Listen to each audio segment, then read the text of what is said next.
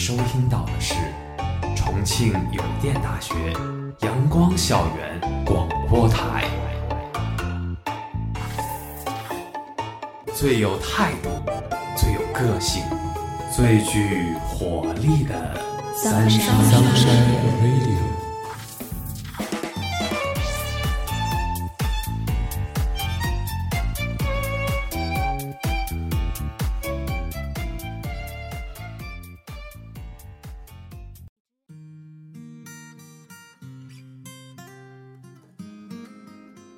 亲爱的听众朋友们，大家中午好，欢迎收听今天的阳光校园广播台，我是主播陌生，我是主播简简。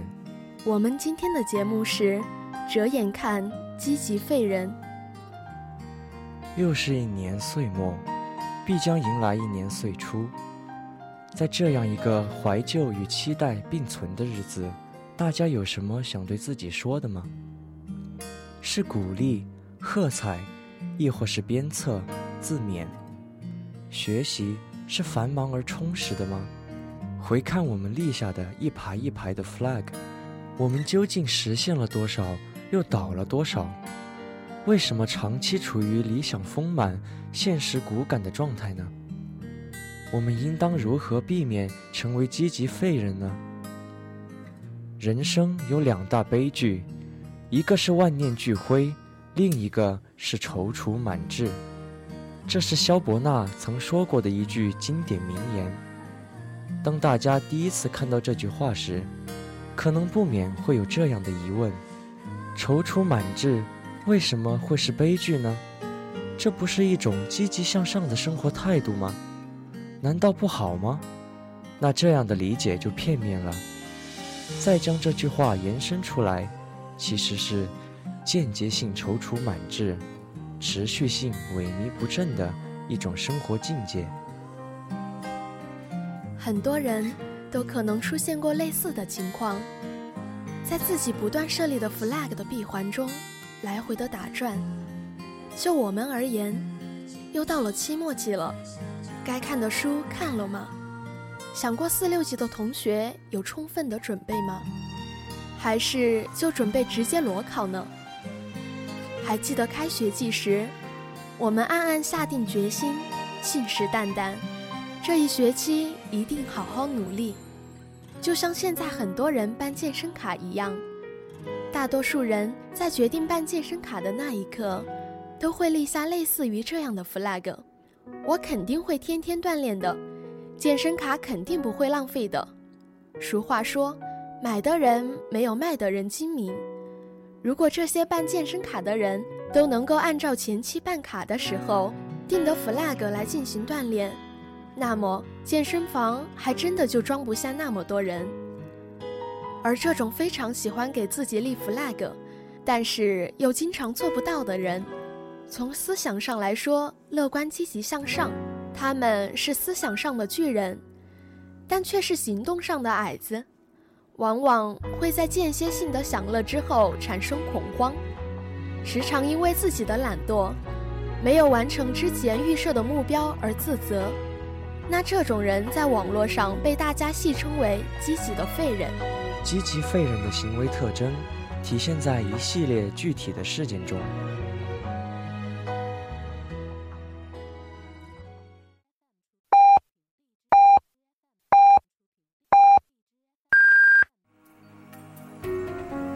现在是北京时间正午十二点整，您收听到的是重庆邮电大学阳光校园广播台。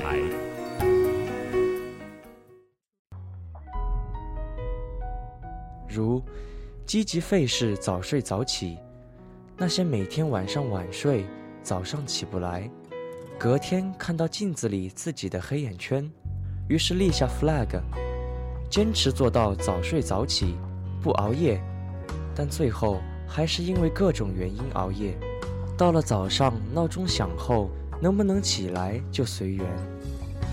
如积极费事读书学习，立下 flag，下定决心，一个月或者一年要看多少本书，一年下来再读和读完的还是最初那几本。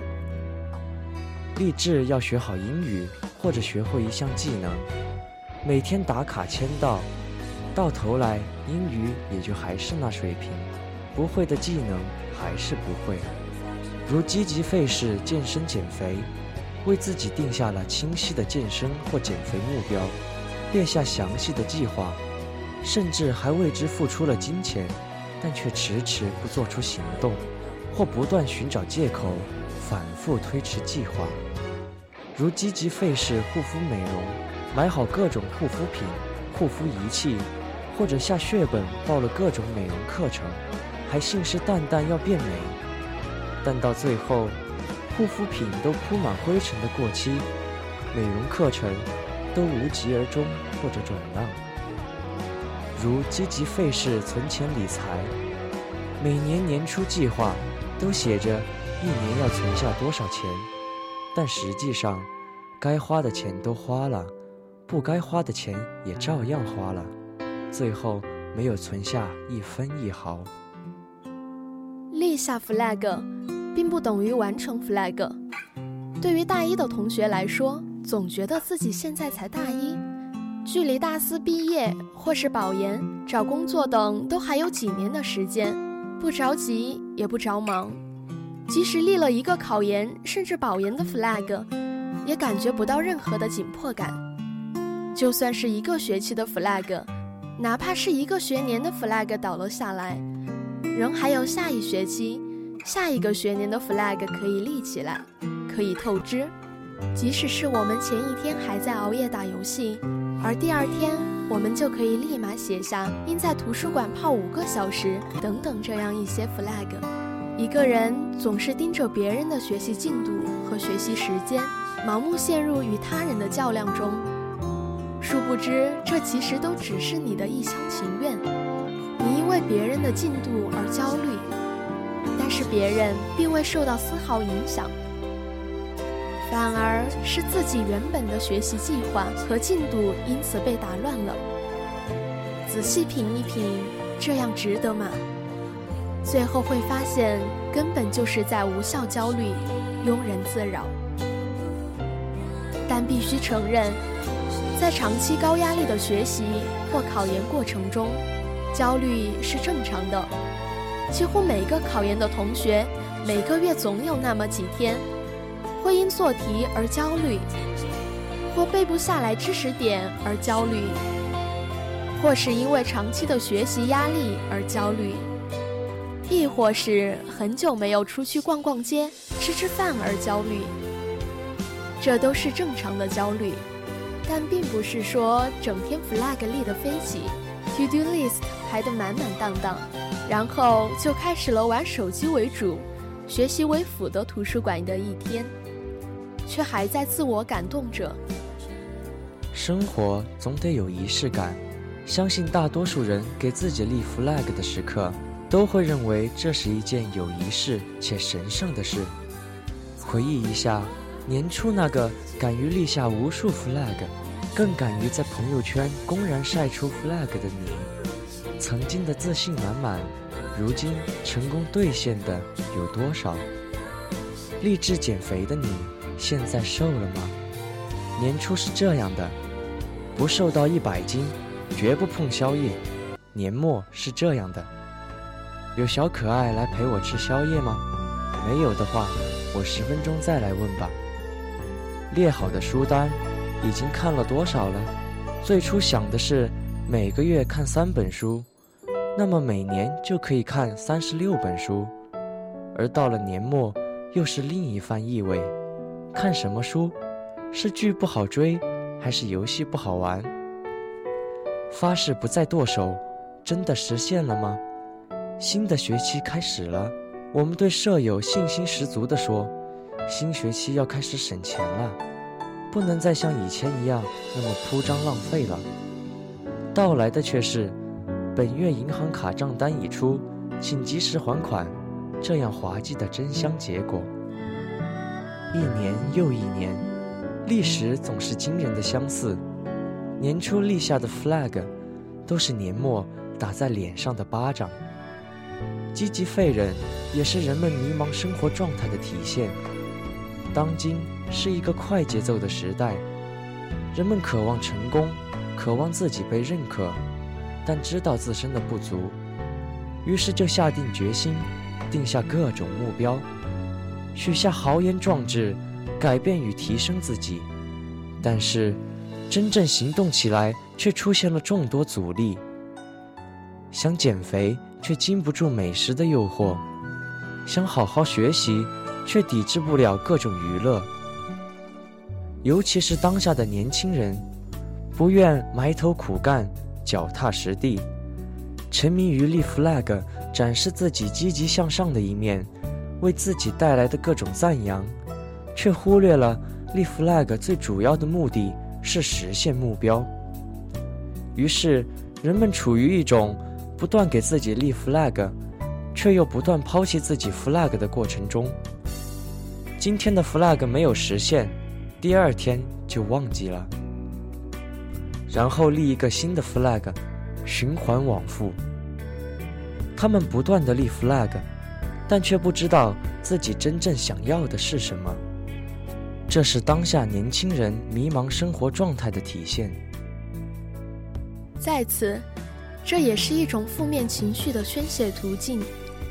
不论是学生，还是社会人的激烈竞争，残酷的社会现实让人感到身心疲惫，焦虑的情绪自然而然涌现出来。积极废人，实际上是人们对自己的一种自嘲。想要改变，却又很难真正改变，因此感觉自己成了一个废人。这个废人是自己恨铁不成钢式的自嘲，对自己的一种否定。另外，有些青年人对自己的未来失去了信心，特别是在诸如求职、工作等事情中处处碰壁，经历了各种打击后。当初的信心满满，变成了得过且过。现实的残酷，让他们无法继续坚持下去，只能自己嘲讽自己。因此，积极废人的自嘲，是年轻人负面情绪的一种宣泄。这也可能是大家追求新颖表达的一种表现。高强度的学习与工作生活，让人们感到枯燥无味。寻求新的事物成了人们内心的一种渴求。人们试图寻找新事物、新乐趣来排解内心的压抑，放松自己。虚拟的网络世界为人们提供了一个能够展示个人特性的最理想的舞台。极具个性的网络词汇往往成为人们枯燥生活的调味剂。积极废人由看似矛盾的积极和废人构成，如正确的错误、善意的谎言，看似矛盾的，但在某些特殊语境下，却能有不一样的表达效果，给人一种视觉冲击，让人有一种新颖的感觉，而且它更加贴合当下年轻人那种试图改变又改变不了的矛盾心理。相比较积极性词语，废人、废物等更具新鲜感。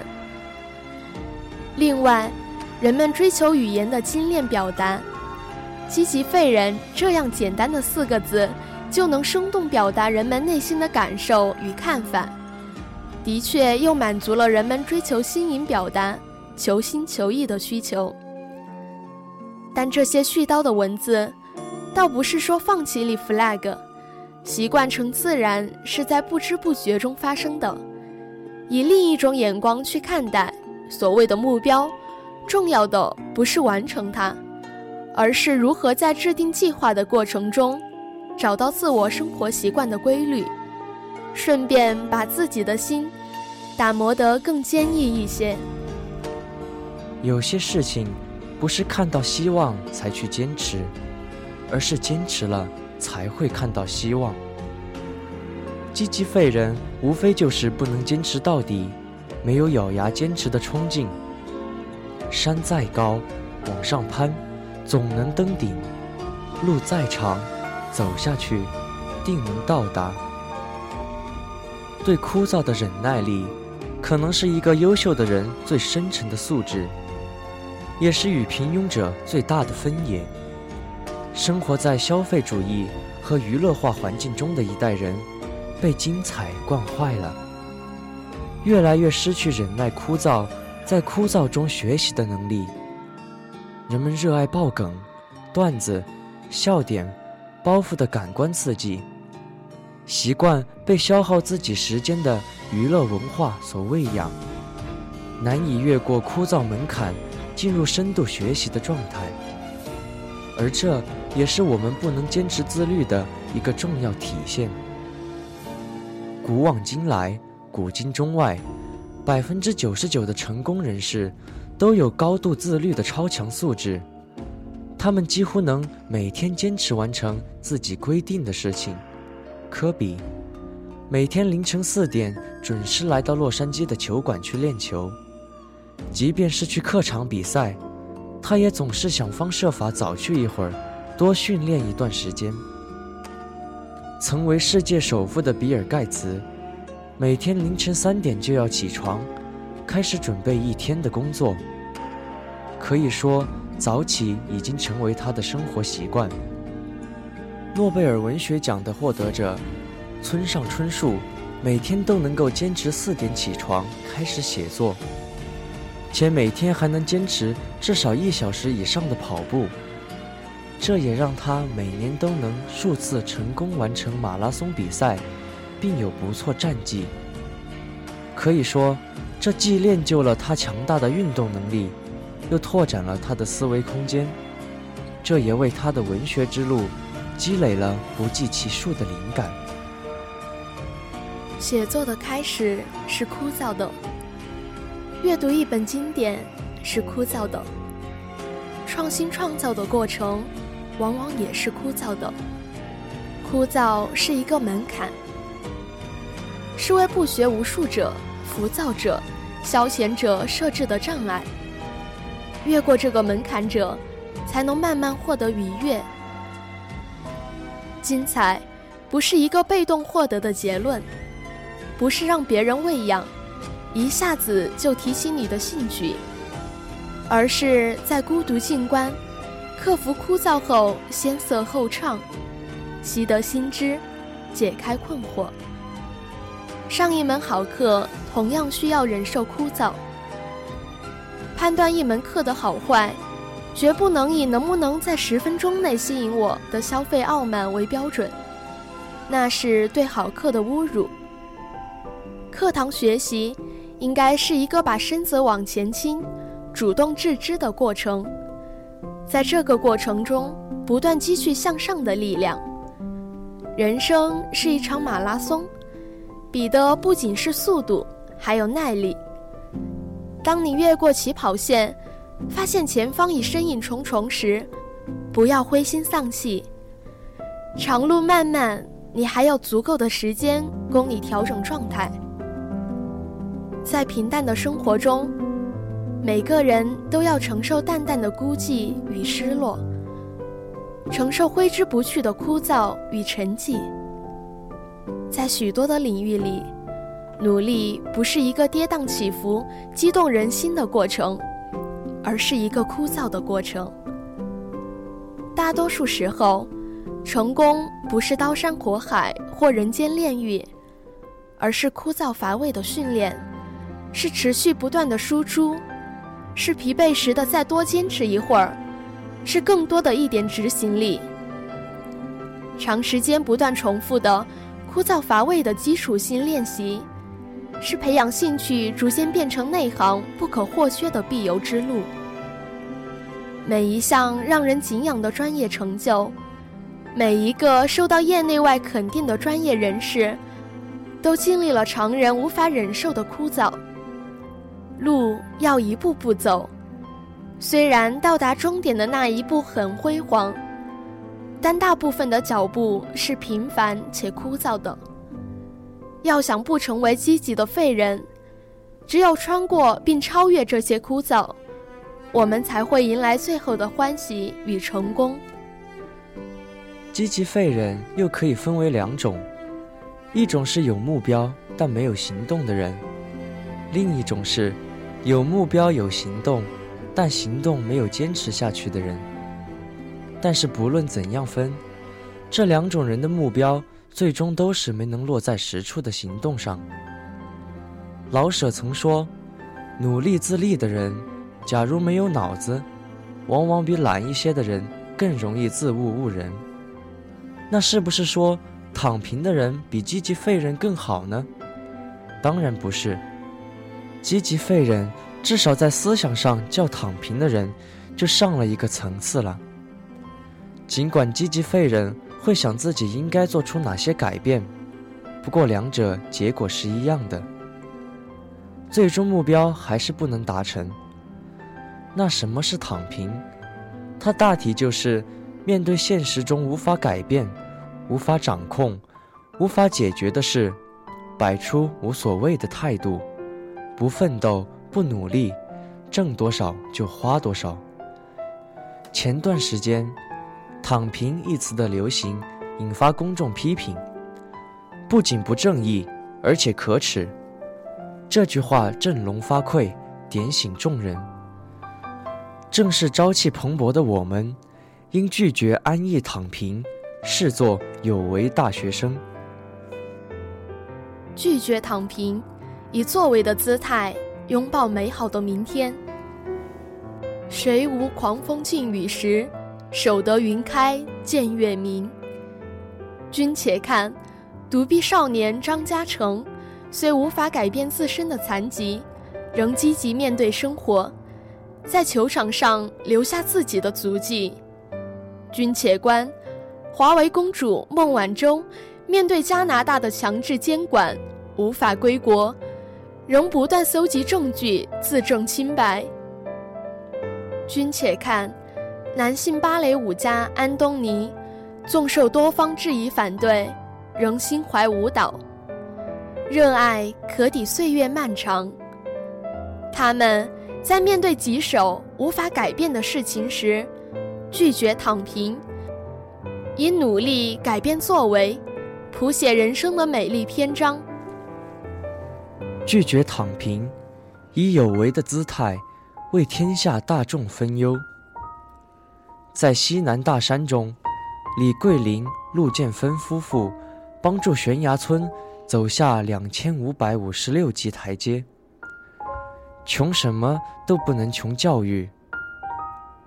他们以一寸冰封的土地，培育出千万朵盛放的蔷薇。在无路可通的山谷之底，环州大山抵挡不了夏庄人走向外部世界的脚步。毛相林带民众打通山脉。修一条通往世外桃源之路，是要让夏庄人走出去，让外面人走进来。更有当代青年秦岳飞、黄文秀，扎根乡村，脱贫攻坚，把青春献给人民。他们在面对困境难解之事时，以有为的姿态，为天下大众分忧。成为这个社会的中流砥柱，我们是不是也应该见贤思齐，做一个有为之人？拒绝躺平，以发展的姿态建设强盛之国。如果每个人都是一束光，那中国必将是一轮火红的太阳。有面对疫情突袭。临危不惧，奔赴疫情一线的白衣工作者，面对未知，面对挑战，他们挺身而出，为了心中理想烈火的燃烧，奉献自我。他们是拒绝躺平的代言人。华夏的山河因为有他们，所以格外亮眼。古今中外之成大事者，皆有不言而行之优秀品质。心怀以文章立功、以史书传世的司马迁，没有多说什么。他忍世人嘲笑，他访千山万水，他阅古今书籍，他传先人之志。他用不懈之笔，集书了通古今之变、成一家之言的伟大史书《史记》，使其成二十四史之首。